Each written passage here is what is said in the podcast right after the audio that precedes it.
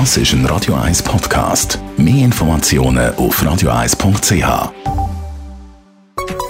Der Konsumententipp auf Radio 1 präsentiert von comparis.ch, einem führenden Schweizer Internetvergleichsdienst. comparis.ch für viele von uns ist es ein Lebenstraum, ein eigenes Haus haben mit Garten oder eine schicke Eigentumswohnung. Wir reden heute darüber, auf was man schauen muss bei der Finanzierung, wenn man den Traum will in die Realität umsetzen will. Dominik Kleber, Finanzexperte bei comparis.ch. Zuerst mal natürlich grundsätzlich die Frage, was kann ich mir eigentlich leisten? Das hängt vor allem von zwei Faktoren ab. Einkommen und Vermögen. Das klingt jetzt vielleicht nicht äh, sehr überraschend, aber es gibt auch ein paar Punkte, die man im Hinterkopf haben wenn man sich äh, auf die Suche begibt nach Eigenheim. Reden wir vielleicht zuerst vom Vermögen.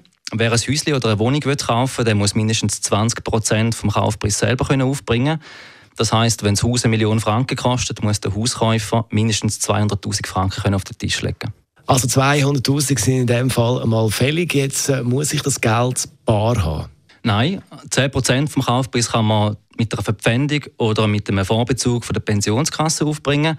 Die anderen 10% können sich zusammensetzen aus Bargeld, Wertschriften, Säule 3a, Guthaben oder auch Schenkungen und Erbvorbezüge.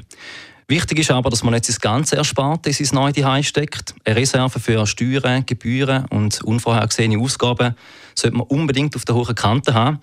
Als Richtwert sind etwa 5% vom Liegenschaftswert ähm, sinnvoll. Jetzt gehen wir mal davon aus, ich habe das nötige Kleingeld, um mir so ein Haus oder so eine Wohnung zu kaufen. Wie sieht es denn mit dem Einkommen aus? Die Hypothekaranbieter die prüfen natürlich sehr genau, ob man die laufenden Kosten für ein Wohnobjekt decken kann. Die Kosten dürfen nicht mehr als ein Drittel vom Haushaltseinkommen ausmachen. Der eine oder die andere denkt jetzt vielleicht, dass das bei den jetzigen tiefen Zinsen problemlos ist, aber zu den laufenden Kosten gehören eben nicht nur die Hypothekarzinsen, sondern auch Amortisationen und Unterhalts- und Nebenkosten. Außerdem rechnen die Hypothekaranbieter mit einem Zins von 5%. Mit dem stellen sie sicher, dass die Hypothek auch dann bedient werden kann, wenn die Zinsen wieder steigen. Wer es genau wissen will, was er oder sie sich leisten kann, der geht am besten auf den Hyperrechner von Comparis. Dominik Kleber war das von comparis.ch und weitere Konsumententipps gibt es zum Nachlesen als Podcast auf radio1.ch.